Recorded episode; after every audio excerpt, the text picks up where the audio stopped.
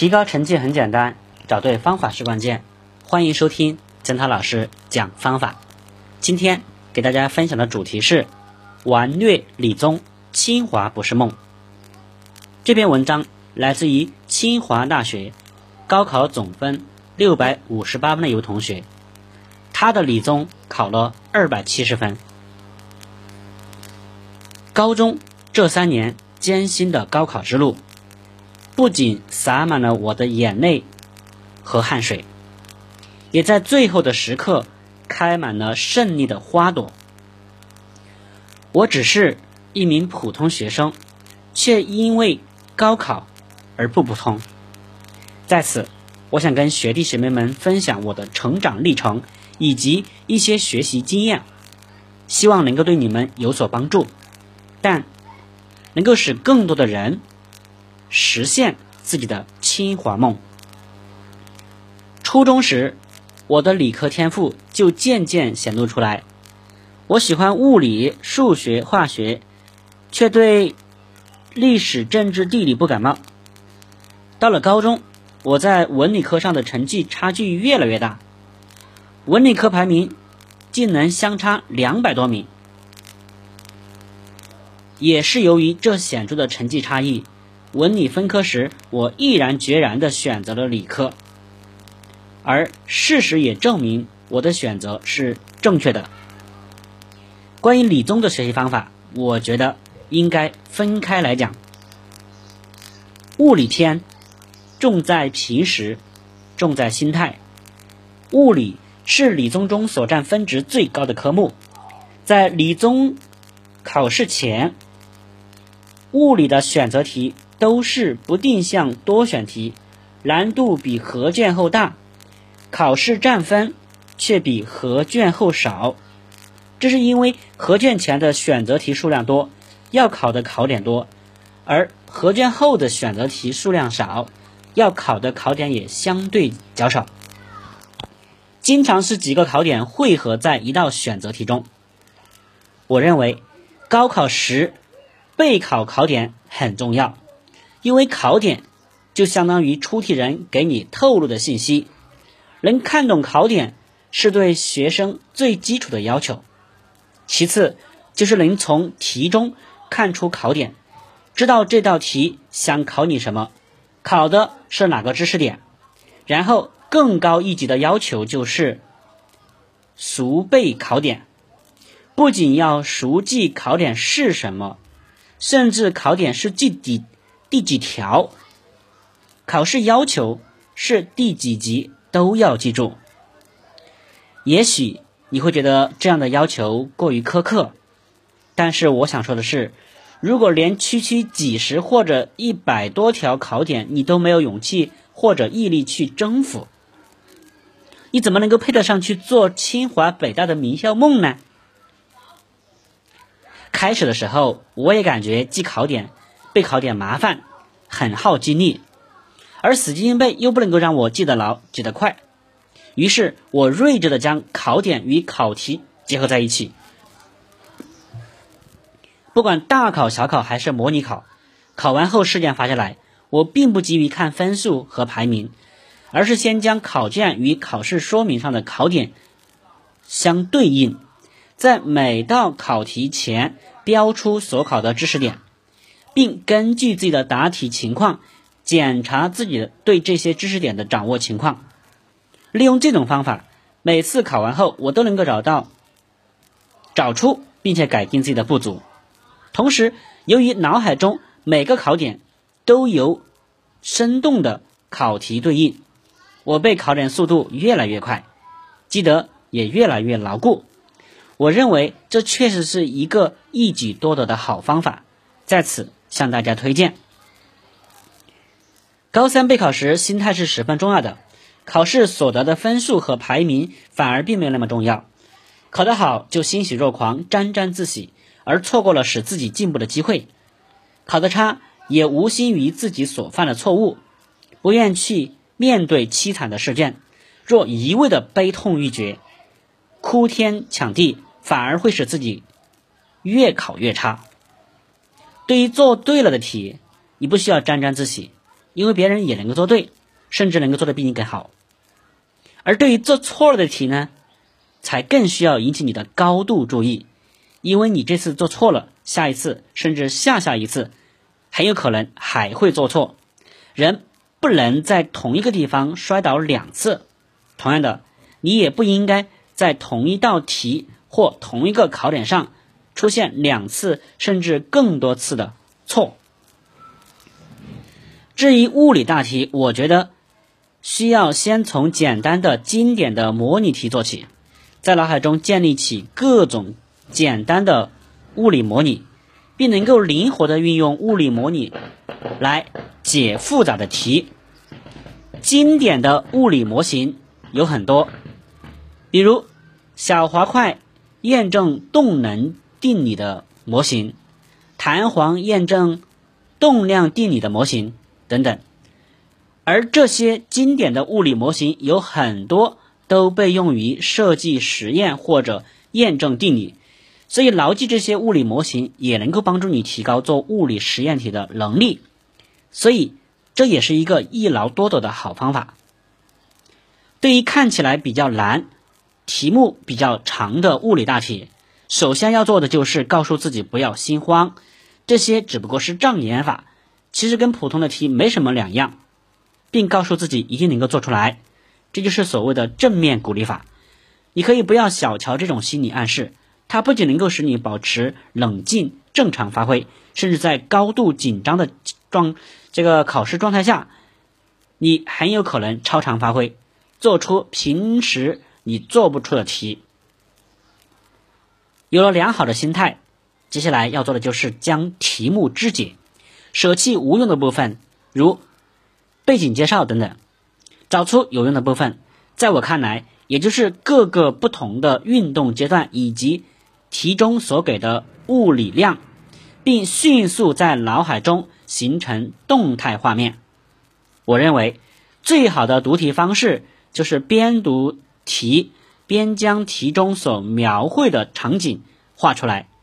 并顺手在旁边标出各种已知量，这样不仅能够简化题目、节省时间，还能够将条件要求看得更清楚，更易于找出题中的物理模型。对于复杂的题，我认为它复杂的原因就在于题中的物理模型数量多、种类杂。如果能够用图将题目中完整清晰的表达出来。找出不同运动阶段所对应的物理模型，那么这道题也就被成功的肢解了，同时难度也降低了，你便能够轻松的解出来。对于剩下的一些物理创新题，如问你在现实生活中应该如何应用某个原理，我认为要想解决这种题，确实需要敢想敢写。因为这种创新题一般是没有标准答案的，只要你开动脑筋，联系实际即可。然而，很多同学却因为在考场中过于紧张，反而答不上来。这时就需要调整好心态，多读几遍题目，对原理多做深刻理解，这样一般就能够增大答对题的概率。总而言之，对于物理的学习，重在平时的积累。重在考试时的心态，我相信只要努力就能够取得满意的成绩。化学篇知识就是一张网，我个人认为化学是一门十分注重细节的科目，细节决定成败的道理，在这一科上体现的比较多。对于北京的理科生来说，一般在高二结束时，化学就已经结课了，所有的新知识也就学完了。步入高三后，大部分人在一轮复习时就开始使用题海战术，甚至在高考结束前一直都是这样复习。我承认，对化学采取题海战术确实有一定的作用，但却不是最好的复习方法。我高三时由于自视化学基础还不错，于是剑走偏锋，开始脱离老师的复习节奏，每天都扎在题海中。可是后来，由于我自己不愿意总结，也不愿意翻书求证，仅仅凭自己高中前两年对化学知识的掌握来做题，这才发现自己越来越不会做题了。经常连最简单的题都做错。后来经过我的反思，我发现是因为自己对知识掌握不扎实的缘故。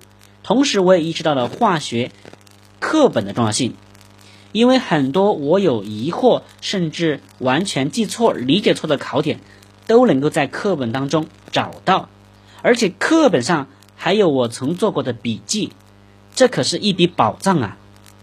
从此之后，我开始对化学进行全面系统的复习，甚至自己琢磨出了一幅化学知识框架图，也就是化学思维导图。借此，我对化学知识的掌握更扎实了，并扫除了自己的知识点的障碍和盲点。知识就是一张网，而考题就是猎物。你编的网越牢固，漏洞越少，你能捕猎到的这种猎物呢就越多，得分自然就越高。在化学中，也有难题存在。我个人认为。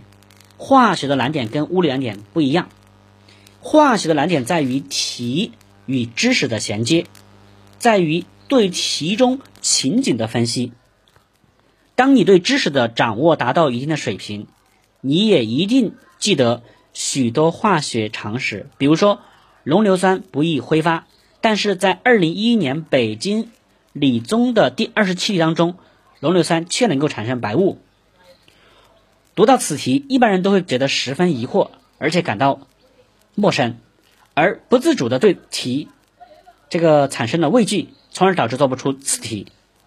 其实就是因为这也是一道实验探究题，实验中所得的结论并不一定与你的预测是一致的，很多人就因为与自己的平时所记不一定不一致，便心怀这个疑虑。而不是去仔细审题，做实验题就应该将自己置于题目的情景中，不论猜想与结果是否一致，都要理性的做出结论才行。生物篇，方法可通用，陷阱要记牢。我想对于北京的考生来说，生物教材应该是个比较大的问题。全国大部分地区使用的生物教材都是人教版，而海淀区的教材是浙科版。对这两个版本的教材，我个人认为人教版更适于高中学习及高考复习，所以建议考生自备人教版的教材。